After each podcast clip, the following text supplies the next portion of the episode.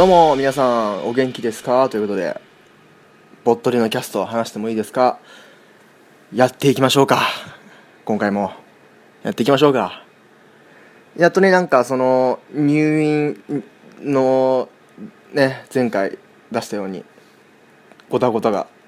まあまあまあ終わってきた頃なんじゃないかな。今これが配信されてる時は。まあそんな感じでですねまあ相変わらずのえー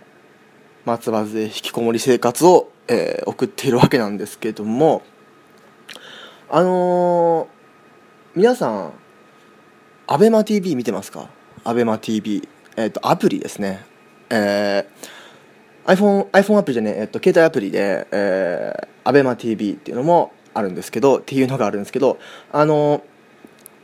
なんだろういろんなあの新しいインターネットテレビ局として、えっと、サイバーエージェントとテレビ朝日かなが、始めてってでそのアップだからそのテレビみたいにこうリアルタイムでもう24時間いろんな番組がバーってやってて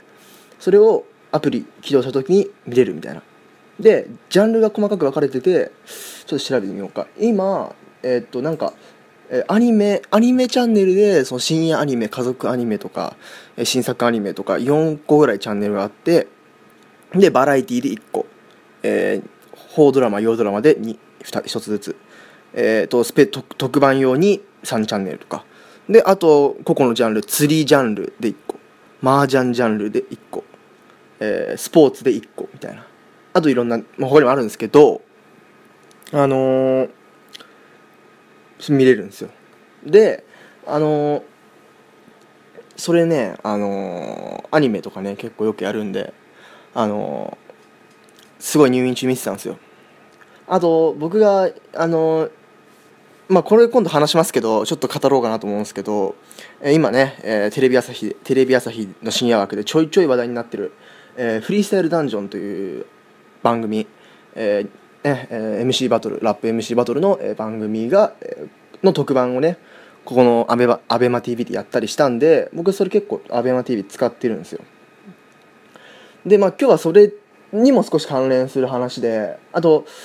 そのもう一つ僕が、えー最近ハマってるテレビ番組、まあ、さっきのフリースタイルダンジョンじゃないけどもう一つハマってるテレビ番組があって、まあ、それと二つ、まあ、関連する話かなっていう感じなんですけど僕ね最近あれをすごい見てるんですよ。あの多分これを聞いてる人だと結構知ってる人多いと思います。僕俺は逆に全然世代じゃないからなんで今見てん YouTube で見てるんですけどなんで今見てんだって感じだと思うんですけど、まあ、皆さんは結構わかると思います、えー2001年から2004年ぐらいに放送されていた「マネーの虎」という番組をすごい、まあ、見てるんですよ YouTube で。あれ面白いなと思って、まあ、マネーの虎、まあ、大ほあの時はねすごい視聴率だったみたいだからほとんどの人知ってると思うんですけど、まあ、どういう番組かっていうと、えー5人の5人の、まあ、当時ね。5人当時、えーすごいこうね大金持ちだった、えー社長さんを5人前に目の前にして、え1人の、えーまあ、いわゆるこれから起業したいと思ってる人たちビジネスを始めたいと思っている人が、えーいろいろ志願者としてやってきてこう5人の社長さんにめっちゃプレゼンするんですよ。いろんな自分のアイデアとかね。それを、あのプレゼンしてで5人の社長さんに投資してもらうと。そういう番組です。要するにまあリアル、まあ、今回話したいのってリアリティ番組についての話なんですね。リアリティショーについて。まあこれも完全にリアリティ番組じゃないですか。まあそうですね。あの実際に番組の金じゃなく実際にあの本当に社長さんが投資してで本当にその人たちは店を開けると。リアリティ番組ですね。これすごい面白いですよね。マネーの虎。多分知ってる人多いと思うんですけど。5人のねあの社長さんのキャラがすごい立ってますよね。あと志願 志願者が本当にすごいあすごい頑張ってるなって人もいればちょっとこいつやべえだろみたいな 志願者も多くて僕結構、まあ、最近見てるんですけど。あのねあの堀之内社長とかね。加藤社長とかね。加藤社長が好きなんですけどね俺ね。そんなこんなでですねあのマネーの虎ね。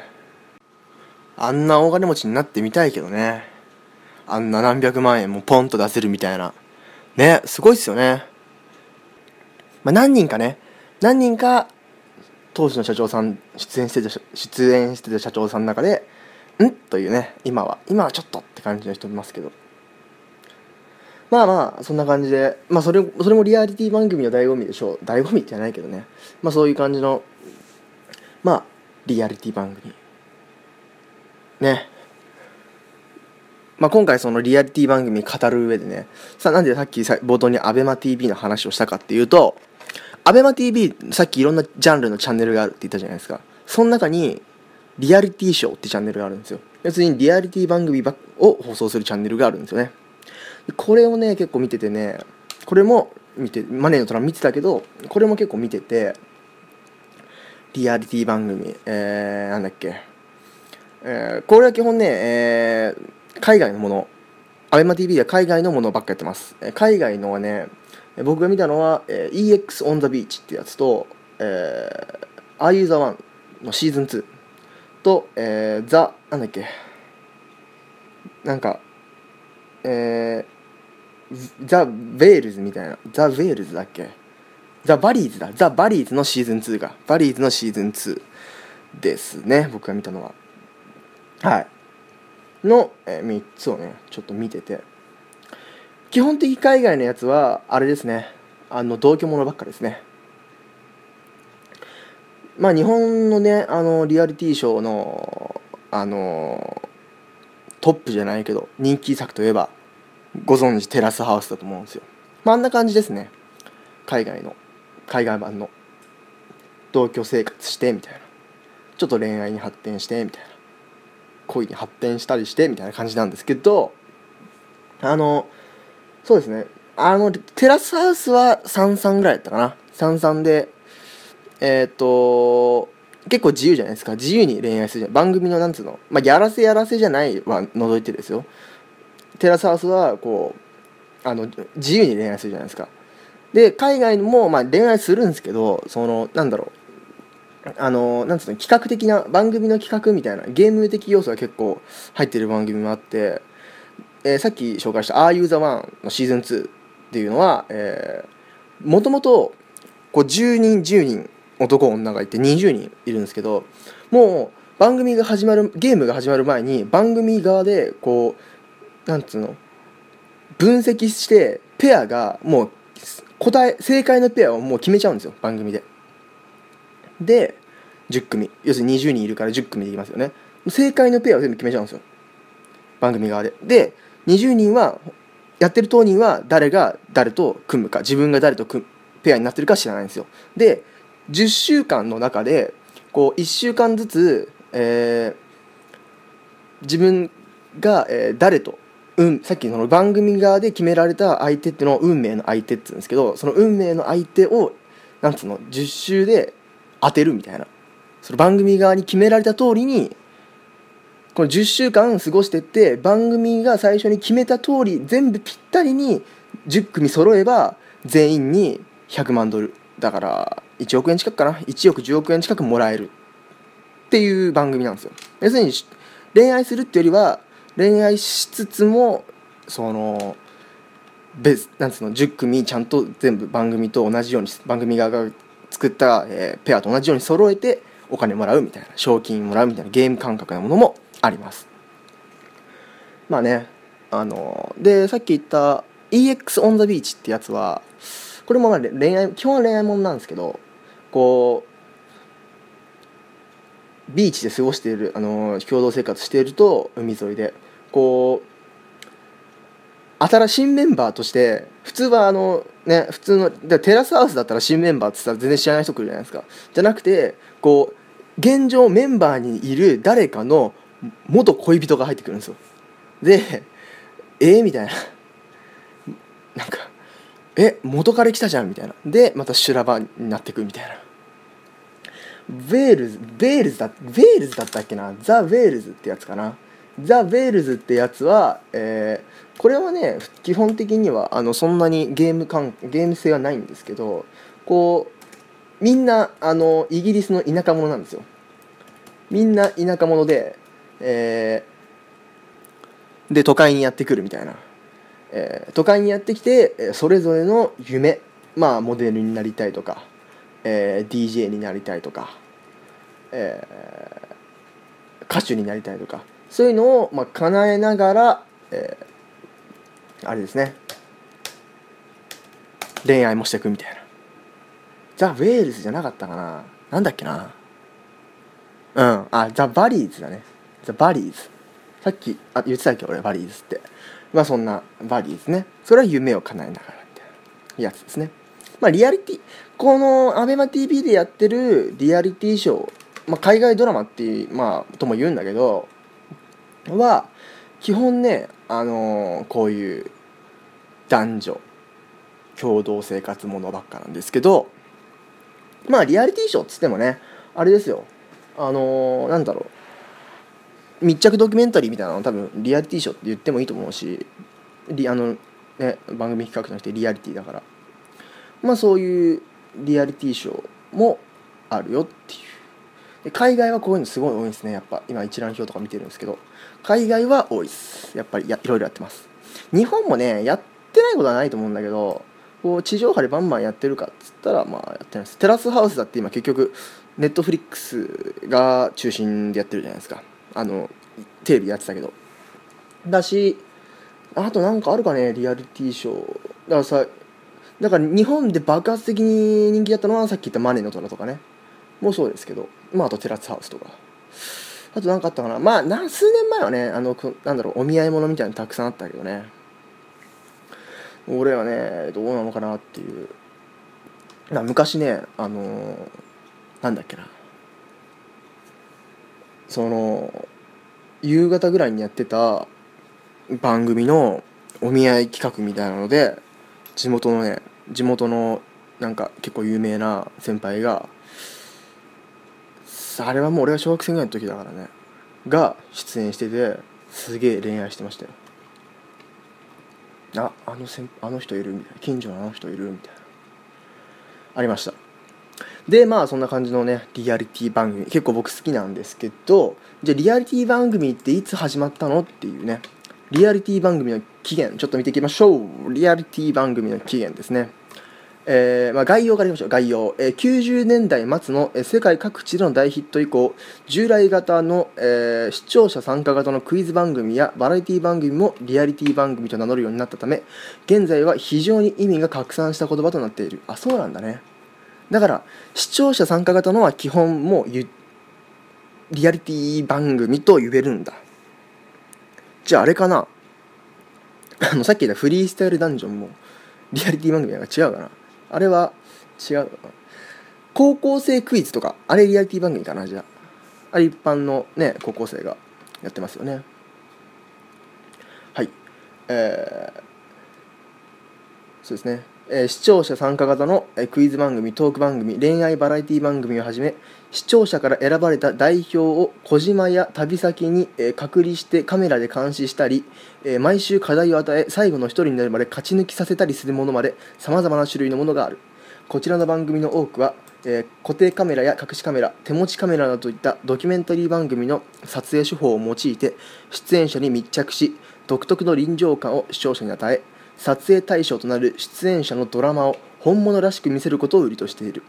番組の焦点は、えー、参加している素人同士のソロドラマ的人間関係や恋愛苦闘であり視聴者はこれを楽しむだけでなく電話投票などで彼らに対し審判を下すこともある。はい。ありますね。なんかまあそういう結構意味が拡散しているようですね。はい。であのまあ、視聴者参加型でね、あの投票したり最近だと、まあ、ちょっと前だけどね、あのめちゃイケでなんか素人の何だっけあのサンちゃんだっけをなんかなんかレギュラーから下ろすかみたいな国民投票みたいなのしてましたけどそういうこともできると、まあ、さっき言った海外ドラマみたいなのはそういうこと言ってなかったんですけどね、まあ、こういうのもリアリティ番組だよと。じゃあこんなに意味が拡散広がってしまったリアリティ番組の起源。起源はですね、えー、1948年アレン・フントによるキャンディードカメラかっこドッキリカメラの元祖など、えー、素人素人の、即興的で意外な反応を楽しむテレビ番組まで遡る。こうした縛られた脚本や俳優の演技よりも面白い素人のリアクションに焦点を当てた番組は1960年代から1980年代にかけてヨーロッパ日本アメリカなど世界各地で制作されていた。今日的なリアリティ番組は PBS で1973年に放送された離婚寸前の核家族に密着したアメリカンファミリーが最初とされるということでまあそんな感じですね。はい。えー、まあ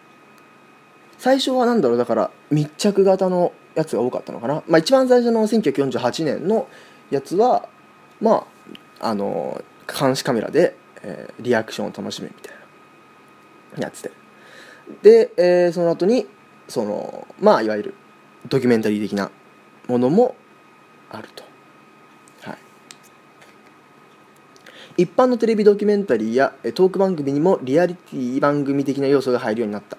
1960年代から70年代にかけてチャック・パリスのプロデュースによるデートゲーム新婚ゲームザ・ゴングショーなどが視聴者参加型ゲームえ視聴者参加ゲーム番組が全米で人気を博し1999年放送開始の、えー警官密着型番組は、えー警官の日常や逮捕され抵抗する犯人といったシーンが人気を集めたがこれらは素人である警官が警官や犯人のインパクトの強さも話題となった。ありますよね日本でも。なんとかなんとか24時みたいな。ね警官殺密着24時だか知らないけど。ねありますよね。ああいうのもリアリティ番組と。はい。まあ他に海外ではえー視聴者が相談を持ち込むトーク番組、えー視聴者がスポーツやダンスなどに挑戦する番組。法律相談や法廷対決や法執行を題材とした法廷リアリティ番組少数民族や少数派宗教や障害者などマイノリティ集団に密着した番組とか。ありますね。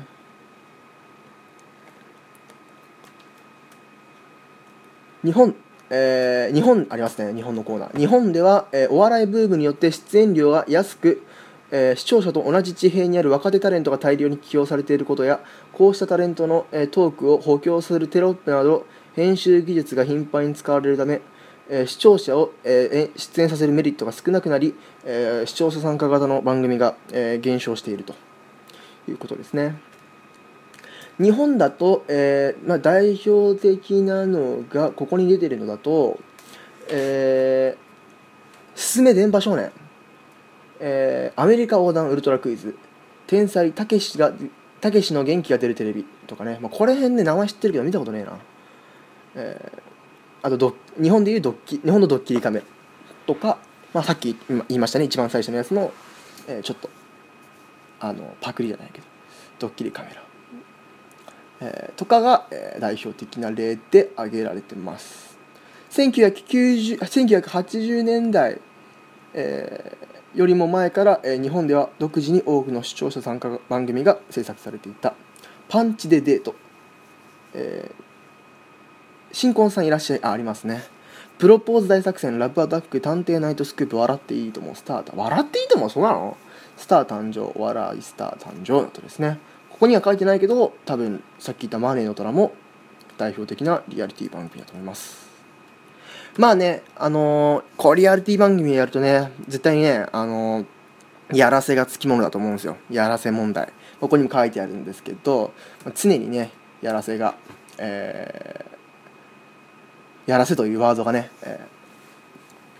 つきまとうんじゃないでしょうか。あとねリアリティ番組だとこうなんだろう、まあ、放送コードはあるけどこう、まあ、テレビ業界を知らない素人さんがやるわけじゃないですか。それとなんだろう。こうテレビにねちょっと不快不快じゃないけどちょっとなんかドロドロしたものが映ってまあそれもリアリティ番組の良さなんですけどまあちょっとねあの批判のあの集まるような表現やシチュエーションが生まれてるしまうということがまあ批判の種になってるそうですね。まあでも一番の問題はやらせですね。あのーテラスハウスのやらせ問題はもう日本のあれの一番でかいやつだと思うんですけどまあねどっちか分かんないけどさ結局。でね海外ではそのなんだろうちょっとやらせが発覚しちゃった番組もちょいちょいあります。でさっき言った「マネーの虎は」あのまあ一応やらせではないっていう本人たちのあのあれがありますね。証言があります。なんかあれはすごいらしいですね。社長さんたちのあの交通費とかそういうのも全部社長さん持ちの実費だそうですね。で投資も本当に全部やってるしまあ現実ね。そのマネーの虎で支援を投資を受けた人たちが今まだいまだにまだ本当にやってる会社もあるんでまああれは本当にやらせじゃないんじゃないですか。うん。やらせじゃないと思いますあれは。あのー、ねパスタ屋さんとかね。あの DJ の人も今 EXIT TUNES って会社になってますしまあそんなあれは結構本当なリアリティなんじゃないですかね。まあでも俺はじゃやらせだから嫌だっていうわけではなく俺はね俺はそのもう見てるが楽しければいいと思ってるんでやらせであろうが、うん、俺には関係ねえからもう見てて見てて面白かったらやらせでも何でもいいっすよ俺は。って感じですね。テラスハウスはどっちなのかわからないけど、まあ、テラスハウス俺ねあんまり見てないんだけど友達でちょっと見たぐらいなんだけどまあまあまあいいんじゃないですか。いいんじゃないですか。はい。それでですねまあ俺と同じようにああリアリティ番組結構見るって人はいると思うんですけどそんなあなたにショックなニュースです。ショックな噂です。こちら2016年4月ぐらいの記事なんですけど、えー、リアリティ、えー、結論から言うと結論というかこの記事の結論から言うとリアリティ番組を好きな人はナルシストだという、えー、研究結果がアメリカで発表されました、はい、日本ではあまり放送されていませんが、えー、欧米では数多くそしてテレビ番組のジャンルの中でも人気を誇るリアリティ番組、まあ、日本でいうところのテラスハウスや相乗りですね。そして先日、アメリカのオハイオ州立、まあ、先日っていうのはこれの記事の先日だから、まあ、2016年の4月あたりですね、えー、アメリカの、えー、オハイオ州立大学、オハイオ州立大学の研究者チームは男女約600人のテレビ視聴の習慣や個性を比較し、えー、ナルシズムナルシシズムとリアリティ番組の嗜好との間に高い相関関係があることを発見しました。えー、研究者の一人デテッド・ディッキンソンテッド・ディッキンソン氏は、えー、研究結果についてこう述べている。ナルシストな傾向がある人はテレビの中のキャラクターを自分に求めている可能性がありそれに対しリアリティショーを見ている人はテレビの中のナルシストな行動を普通だと感じ自分もナルシストな行動をし始めてしまう。だって。視聴者にはあ被験者にはよく見るテレビ番組のジャンルとナルシストの基準に対するアンケートに答えてもらい今回の結果を導き出した。結果としてリアリティ番組を見る人がナルシストである可能性が高いということとリアリティ番組を見ない人はニュース番組に関心がありより良い市民として従事し、えー、利己的ではないということが分かったと研究者は言います。今後、えリアリティ番組を好きだと公言しているとナルシストだと思われてしまうので注意した方がいいかもしれないという記事があります。どうなんでしょうかね。俺リアナルシストかな俺 結構見てるけど。俺ナルシストかな？どうだろう、まあ、ここにあのー、あれですよ。その自分と重ねてしまうみたいな話出てたんですけどあんま重ねないけどな。海外のね人みたいに。海外の人みたいにね。そんなしかもあれなんですよね。もう日本だとテラスハウスパッと見すごいなんか綺麗な恋愛をしてるじゃないですか、まあ、あれも日本海外はもうほんとドロドロした恋愛も全部放送するんでこうなんだろうもうこうでなんかすごいパーティーで盛り上がった結果ちょっとこう盛り上がりすぎて一線を越えちゃうみたいなところまで全部放送するんであのー、テラスハウスはそんなないじゃないですか。もうなんかすごい純愛を描くじゃないですか。だからそういう海外の人たちみたいなあんなねもうパーティーでちょっとナンパしてなんか「えいえ」みたいな そういうのはあれ普通だとは感じないけどな俺は、うん、どうなんだろう。ナルシスト、まあ、心の内ナルシストシストなナルシストなのかもしれないですね。はい。えー、っとですねあとねえー、まあまあ最近まあ先月ぐらいの記事でアプリアップルが、えー、アプリ開発者が主役のリアリティ番組「Planet of the Apps」を制作するということでその出演するアプリ開発者を今募集してるそうです。アップルがねリアリティ番組を作るプラネット・オブ・ APPs あまあアップアップス APPs っていう、まあ、どんな番組なのか全く分かりません。とりあえずアプリ開発者を集めたリアリティ番組だそうですね。まあこれはちょっと続報を待ちましょうよ。今なんかあのエントリー。米国の18歳以上の合法居住者はエントリーできるふうになってるんで、まあ、僕らは日本人なんで多分無理なんですけどあの、まあ、ちょっとこれアップルが作るってことでちょっと見ていきましょう。見ていきましょうね続報を待ちましょう。ということで、えー、まあ、今回はリアリティ番組についてでした。いきましょう。じゃあ次今回の動画。今回の動画いきましょう、えー、今回の動画はですね、えー、海外の動画ですね。初めてかな海外の動画。あ海外の動画初めてですね。えー、っと、ま、とある YouTube いわゆる YouTuber についてのね動画ですね。デュードパーフェクトっていうチームがあるんですよ。YouTube 動画チームが。何をするやつらかっていうと、えー、スポーツのいわゆるトリック動画。スポーツのトリック動画を作ってる人たちなんですね。で今回紹介する動画は、えっと、僕が一番最初に見た23年前に一番最初に見た動画を、まあ、今回貼っとくんですけどあのー、ねすごいんですよ。あのー、とにかくあのー、規模がすごいんですよ規模が。もう日本のまあちょいちょいね話題になってるけどさ YouTuber って。日本の YouTuber は家の中でなんとかやってみたとかそんぐらいじゃないですか。あのね海外のね人たちはやっぱ、ね、規模が違うんですよ。えー、まあねいわゆるボールを遠いとこから投げてこう入ったとかいろんなトリックショットをするんですけど、まあ、1回ぐらいやったらできそうじゃないですか。僕らでも。何回もやれば。でもこの人たちはこの手の動画を毎回アップしてるんですよ。まあその毎日とかじゃないけど毎日とか毎週じゃないけどこうまあまあ 1, 週1ヶ月に2回から3回ぐらいあのこの手の動画を毎回上げてるんですよ。でしかもジャンルフリーなんですよ。こうねラグラグビーでやるトリックショットする回もあれば野球でトリックショットする動画もバスケでやるときもあとなんかゴルフとか。ねカートとかいろんなバーの、ね、スポーツでねトリックショットするんでこの、まあ、男5人ぐらいの集団なんですけどこの人たち多分相当運動神経がいいんだろうね Dude Perfect、えー、というチームです、はい、の、えー、まあ、登録者だってもうこれどうえー、っと、1、10、100、千万、まあ、1000万人ぐらいいますね。チャンネル登録してる人も。すごい、まあまあ、YouTuber と言っていいんじゃないですかね。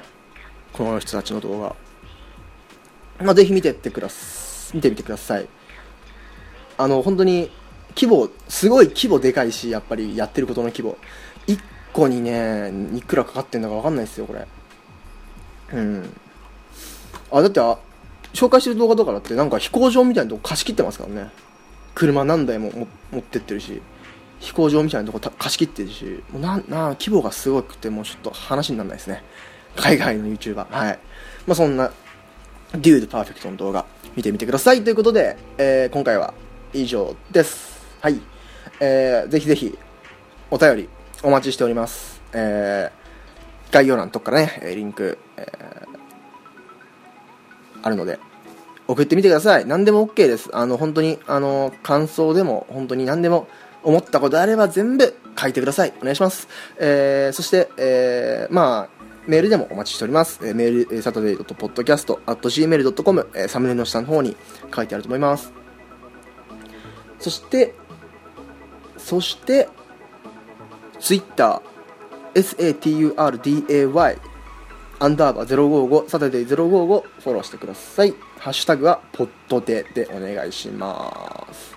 ということで iTunes のレビューも書いてって感じで、えー、今回は以上ですぜひやってねみんな。ちゃんと書いてね。お便り。